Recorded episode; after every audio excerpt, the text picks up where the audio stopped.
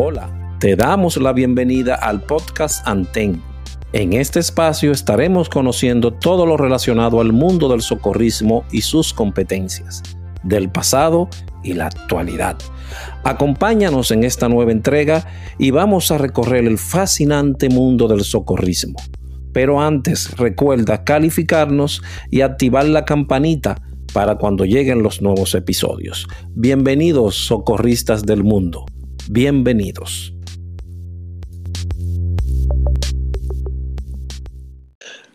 Buenas, Silves Escuchas, bienvenidos todos.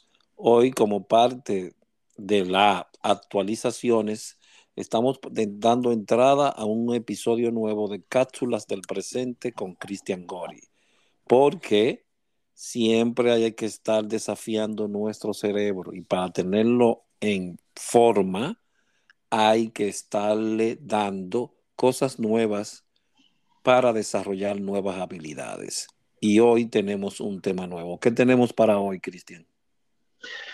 Buenas, buenas tardes, buenas noches, eh, Aldrin. Primero que nada, saludos, espero que esté todo bien. Eh, hoy, eh, algo que, que, hemos estado discutiendo tú y yo en los pasados días es el, la temática de lo que es la medicina táctica.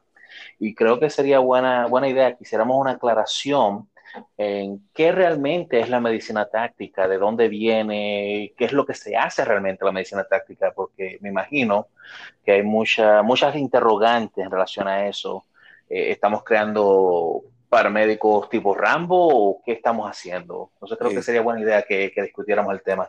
Exactamente. Vamos a empezar primero con los conceptos, Cristian, porque eh, como parte del proceso de eh, entrevistar a alguien, hay un proceso de educarse primero.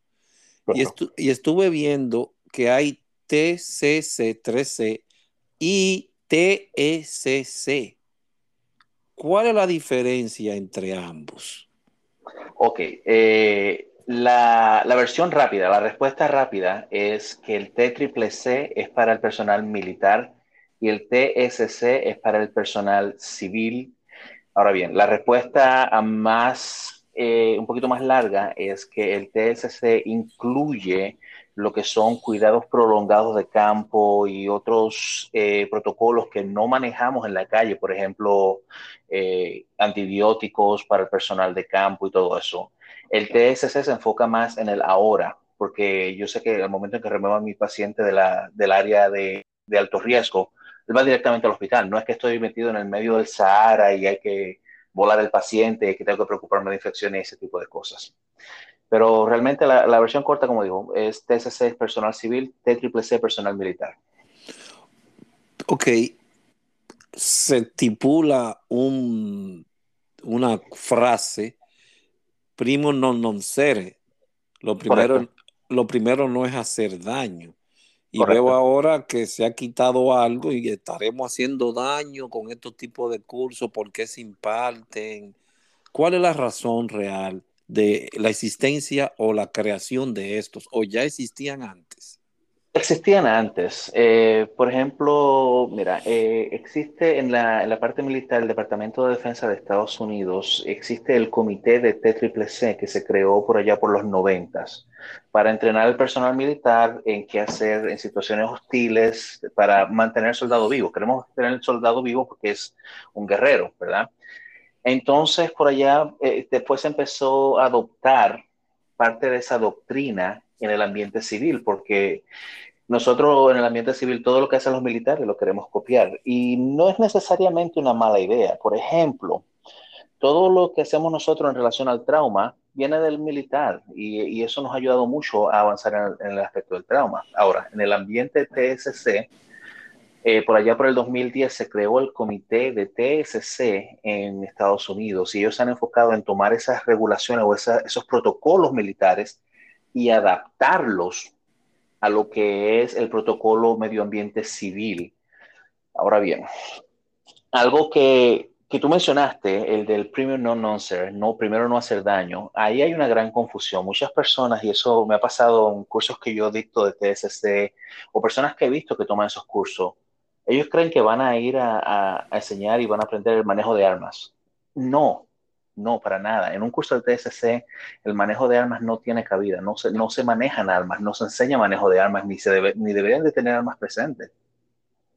Ok, porque ese es algo, ese aspecto en nuestros países se tiende a visualizar o a entender que va ligado todo, técnico, eh, paramédico, policía, militar, como que todo está junto. Y creo que no. no, no, no. Cada, cada, cliente tiene su rama y su especialidad. Claro, claro, cada quien tiene su, especialidad, su rama que debe de, manejar eh. y dominar. Incluso dentro del mismo TCCC, eh, algo que, que, salió, una de las modificaciones nuevas que hicieron ahora es el TCCC MP, que en inglés sería medical personal o para personal médico. O sea, dentro de los militares, ellos tienen el courseman, que es el, médico. Ahora ellos adoptaron las doctrinas TSC al ambiente de ellos mismos, eh, de acuerdo a los protocolos de lo que ellos pueden hacer, que es algo que también se hace en el TSC. Hablamos de una de las primeras aclaratorias que por lo menos yo hago cuando doy esos cursos, siempre digo, primero que nada, este curso no te va a convertir a ti en paramédico táctico. Segundo, aunque vas a aprender técnicas acá que quizás están por encima de tu protocolo de actuación, no significa que tienes el permiso de violar tu protocolo de actuación. Debes de manejarte dentro de tu protocolo de actuación. Este curso de ninguna manera es una, un permiso para tú violar tus protocolos locales. Exactamente. Se sigue la temática militar porque, vaya, hay guerra en el 1942, Primera Guerra Mundial, Segunda Guerra Mundial, Vietnam, eh, Tormenta del Desierto, todo esos fueron aplicando primeros auxilios, paramédicos de terreno, y claro, todas esas experiencias trajeron consigo metodología nueva que ellos han aplicado al terreno y la han llevado al terreno civil. Algo así, ¿verdad, Gordon? Exactamente. Toda esa metodología se ha llevado al terreno civil porque hemos entendido nosotros en, el ambiente civil que, como dije anteriormente, lo que los militares hacen en trauma, nosotros estamos adoptándolo porque es, es genial. Ellos invierten millones y millones en, en investigaciones para mejorar la supervivencia de trauma. Y de la misma manera lo han hecho abordando la parte de TCCC. Entonces nosotros en el ambiente civil hemos hecho lo mismo, hemos adoptado de ellos y lo hemos llevado a nuestras realidades. Ahora, una cosa que es importante notar, muchas personas piensan, eh, TSC, eh, eso es para ir a la guerra, ¿verdad? Vamos a la guerra, eso es, vamos a, vamos a preparar para ir a la guerra. No, para nada. Por ejemplo, tomemos el ejemplo de República Dominicana, por ejemplo, ¿verdad? ¿Cuál es la posibilidad que República Dominicana entre en una guerra? Mm, creo que tendrían, serían muy bajas, aunque el dominicano pretende creer que se podría establecer algo así, un conflicto bélico con los vecinos de al lado, pero... Eh, completamente de acuerdo, pero la posibilidad es baja, ¿verdad? La posibilidad es extremadamente baja porque el vecino de al lado apenas cuenta con policías. Ahora bien, ahora, te voy, eh, ahora la, manera de justificar por qué en República Dominicana hace falta el TSC, bien sencillo. Tú estudiaste en la UAS. Sí. O sea que cuando la UAS se revoltea, eh, no es similar, no, no, no, estamos, no podríamos compararlo con un conflicto bélico, pero es un ambiente hostil, ¿sí o no? Claro, claro que sí. claro que sí. Exacto. Pues entonces, sí se justifica, pero debemos de sacarnos de la cabeza la mentalidad de que vamos a ir a la guerra, voy a tomar un fusil, voy a disparar y también voy a ser paramédico al mismo tiempo. No, para nada, para nada.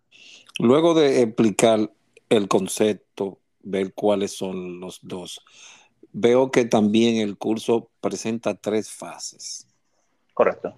¿Cuáles son esas tres fases, si me la puedes decir? Para que el, el público esté claro que esto no es medicina táctica es medicina con visión del militar para aplicarla en un ambiente hostil pero civil. Correcto. Están las tres fases. Eh, lo que también la podemos dividir esas tres fases en las tres zonas en que se trabaja. La amenaza directa, que sería la zona caliente. Empecemos por explicar que en la amenaza, en la, en la zona de amenaza directa, en la zona caliente, bajo ninguna circunstancia debería de estar un socorrista o un paramédico. Esa zona pertenece al, personal militar, al personal policial. En ese caso, el mismo caso que pusiste, ese es en el caso, por ejemplo, UAS tirando piedras, la policía tirando bombas lacrimógenas, aquello, tú no puedes estar ahí en el medio. No, no, no, para nada, para nada. Porque es totalmente riesgoso para el mismo paramédico. Correcto, correcto. Recuerda algo, mira, eh, en, nuestra eh, enseñanza que tomamos de la Cruz Roja, siempre nos grabaron en la cabeza, eh, primero yo, segundo yo, tercero yo, ¿verdad? Y esto sigue aplicando aquí a, lo que es el TST y el TST. Yo no, yo bajo ninguna circunstancia me meto a, la zona caliente. Ahora, existen excepciones, por ejemplo, los que son los paramédicos tácticos que están asignados al equipo SWAT de, golpe, como decíamos, el Strike eh, Team, eh, cual yo participé en varias ocasiones acá, pero eh, ahí sí, ellos van a ir bajo, bajo eh, mucha cautela. Entonces, la siguiente zona o el siguiente tratamiento o la siguiente fase es la amenaza indirecta o la zona tibia. Esta es una zona que no está asegurada del todo. Hay cierta seguridad de ella en esta zona, pero no completamente del todo. Siempre hay un porcentaje de riesgo. Esta es la zona donde va a operar el personal que está entrenado en TSC. Esta es la zona en la que ellos deberían de operar. No en la zona caliente, en la zona tibia. Tú vas a explicar luego, tú vas a dar un ejemplo del por qué y por qué, por qué estamos, hemos cambiado el paradigma en relación a que, como te dije, antes era primero yo, segundo yo, y, la mentalidad de antes era yo me quedo aquí hasta que los policías limpien completamente la zona y entonces yo entro. Luego, luego caemos ahí en un momento. Entonces, la zona tibia es donde opera el personal TSC. Ahora, pon la atención que en ningún momento he, mencionado el personal paramédico táctico acá. Personal paramédico táctico, dejémoslo de lado por un momento. Ok, ok. Olvidémonos, de, olvidémonos del, paramédico táctico por un momento, porque ya ese, ese personaje requiere entrenamiento más a fondo de un simple TSC. Ok, okay continuemos entonces. Entonces la siguiente zona es la zona tibia. Perdón, la zona fría. O la zona que está completamente segura o la zona de evacuación. Todo es la misma zona, zona fría. En esta zona es donde va a estar localizado lo que es el comando de incidente, la zona de triaje, la zona de tratamiento, la zona de evacuación. Es una zona que está completamente 100% segura y no hay ningún porcentaje de riesgo. Esas son las tres fases o facetas o zonas que se operan en un ambiente hostil aplicado al TSC.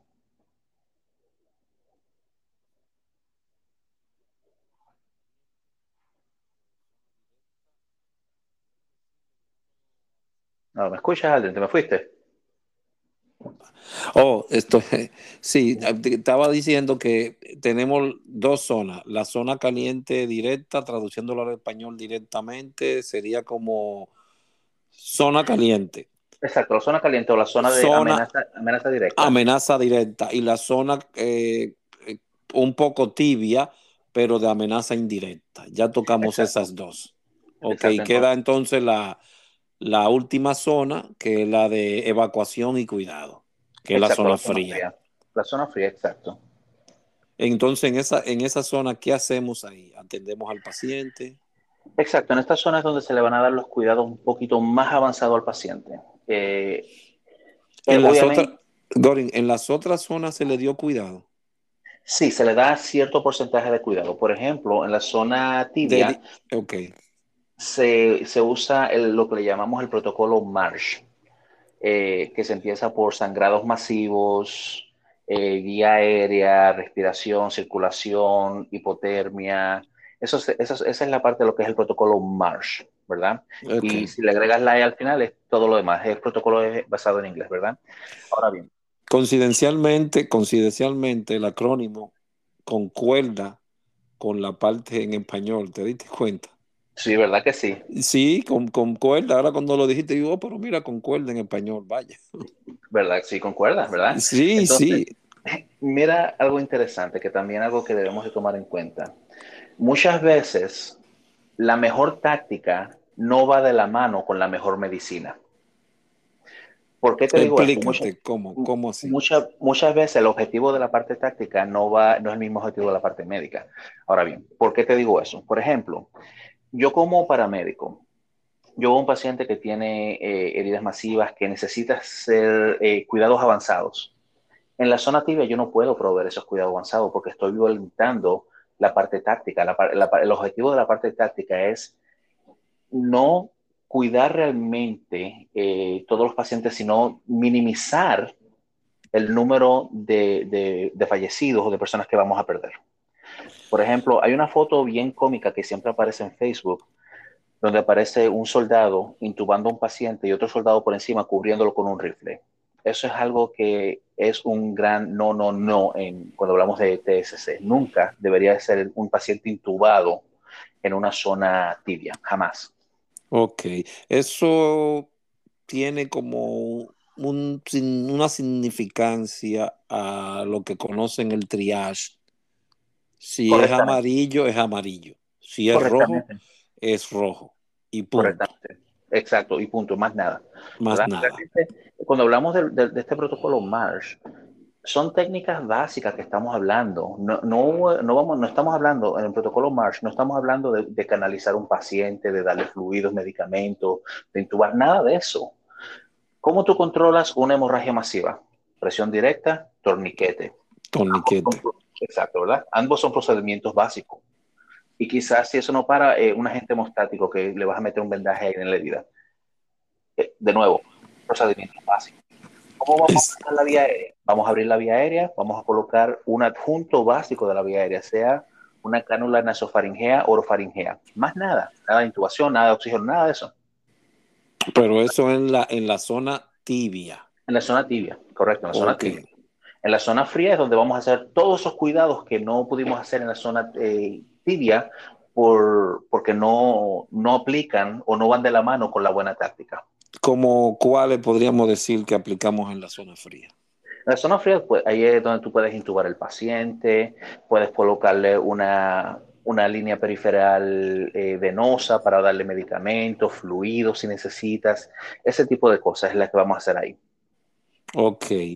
Veo que el curso cuenta con 16, 16 horas en el, en el, en el es que lo estoy leyendo en inglés, entonces en el, en sí. Sí, sí. Entonces lo quiero, lo quiero llevar al español rápido en el salón de clases. Sí. Y entonces, ¿tiene alguna práctica? El curso? Sí, eso va, eso, eso lleva una práctica. Eh, realmente la NEMT recomienda 16 horas. El comité de TSC te dice 16 horas, pero tú puedes ajustarlo, ajustarlo, perdón, a como a como tú, lo, a, como tú entiendas, va a dar el mejor resultado. Pero 16 horas completo o 16 horas teóricas solamente? Completo. Completo. Completo. Pues recuerda, este, este, curso no es, no es que vamos a tomar un civil y lo, le vamos a enseñar esto. La persona ya viene con, con, su conocimiento básico de lo que es anatomía, fisiología, manejo de trauma y todo eso. Ahora lo que el curso se va a enfocar es en traumas específicos a la situación que estamos eh, que estamos eh, enfrentando en el momento. Por ejemplo, esas hemorragias causadas por el trauma, quizás de una herida de bala, de una puñalada, esa, ese neumotórax que el paciente pueda tener, ese tipo de cosas. Se puede decir que entonces el auge de esta, de esta medicina táctica de emergencia, de cuidados de emergencia, tal vez se traslada a lo parte civil debido a los acontecimientos que han pasado en estos años de disparos. Eh, tiradores activos. De, exactamente.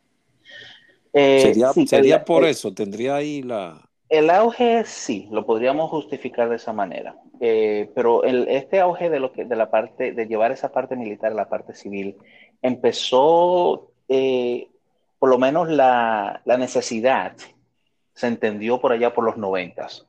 Eh, un poco de historia.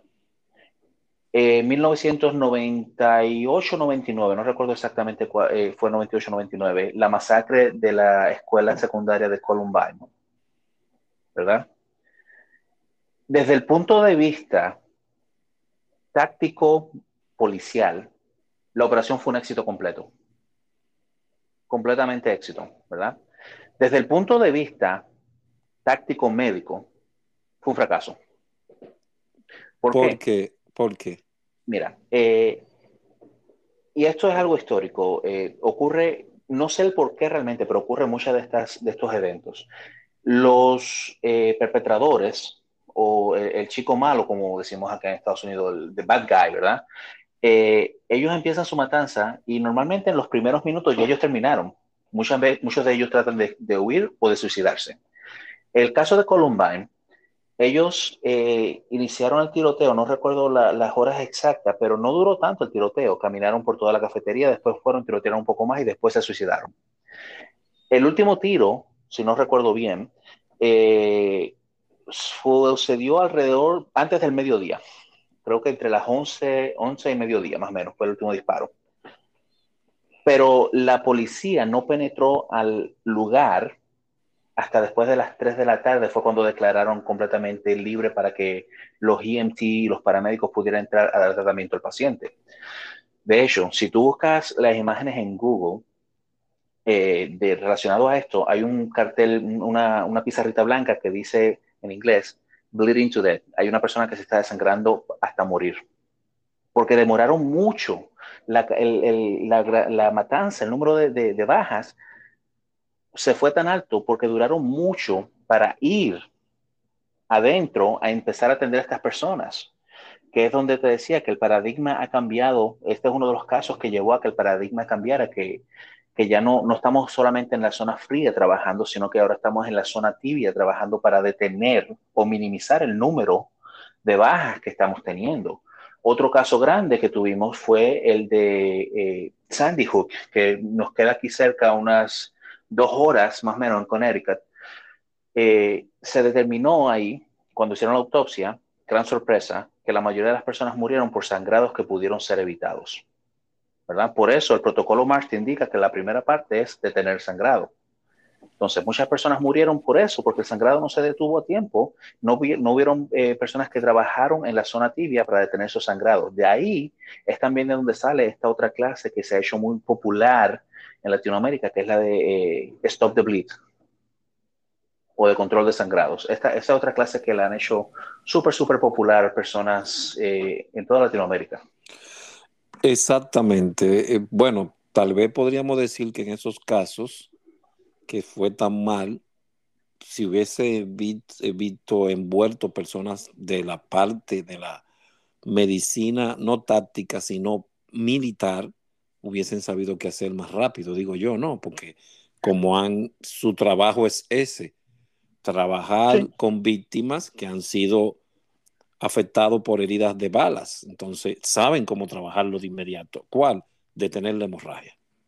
Correcto, y eso, esa es la parte que se enseña en la, en la parte eh, de TSC también, la parte táctica TSC civil que lo primero que tengo que enfocarme es en detener la hemorragia. Eh, eso ha llevado, eh, eso lo hemos adoptado también en el mismo trauma que no tiene nada que ver con situaciones hostiles, un trauma regular, un accidente de tránsito. Cuando eh, ahora lo que le enseñamos a nuestros EMT paramédicos y lo que practicamos es cuando llegas a la escena, lo primero que haces, en vez de hacer lo que antes le decíamos ABC, DE, ¿verdad? Ahora es X ABCD y X quiere X por, exsanguinación. Primero manejo el sangrado, luego manejo lo ¿verdad? Ok. Y es situación. Lo único que ahora estamos hablando, eh, estamos llevando esa, ese, ese, protocolo a un ambiente hostil. Pero no necesariamente tiene que ser un ambiente de tirador activo. De, hecho, la, terminología ha cambiado también. La NFPA cambió la terminología de, tirador activo. Ellos le dicen ahora un evento Asher, que es eh, tirador activo, pero también eh, evento hostil. Respuesta a tirador activo y eventos hostiles, que no es eh, precisamente solo un tirador activo. Por ejemplo. Actualización, actualización, se llama eso. tienen que ir actualizando. Cada día salen más cosas nuevas, ellos van adecuándose al tiempo, claro que sí. Una, una de mis frases favoritas o de mi terminología favorita es medicina basada en evidencia. Y si no te actualizas, te quedas. Exactamente, por eso este, este, este pequeño impulso de quedarnos con el pasado, seguir estudiándolo, seguir viéndolo, complementando la, la memoria eh, digital, pero con algunas cápsulas del presente. ¿Me entiendes? Correcto. necesitamos saber el pasado, entender el pasado para conocer el presente, para llegar al presente. Exactamente. queremos decirle, Radio Escucha, que el curso está endosado por la, el, Comité de Trauma del Colegio de Cirujanos. ¿eh? No es una cosa a la ligera. ¿eh? Claro. Está endosado por ellos. Es decir, que el material que tendrán en la mano en caso de que hagan el curso es revisado por, por cirujanos. Correcto. Ellos, eh, el comité de TSC, ellos te, dan todas las guías para que tú hagas tu propio curso, pero tienes que seguir las guías de, ellas, que, de ellos, que son las guías del comité de cirujanos y de, de las guías del mismo T, eh, Ellos oh. al ambiente civil. ¿Qué tan, ¿Qué tan extendido está eh, el TSC, TSC en esta parte de América? Uf, eh, América Latina. América Latina, uf.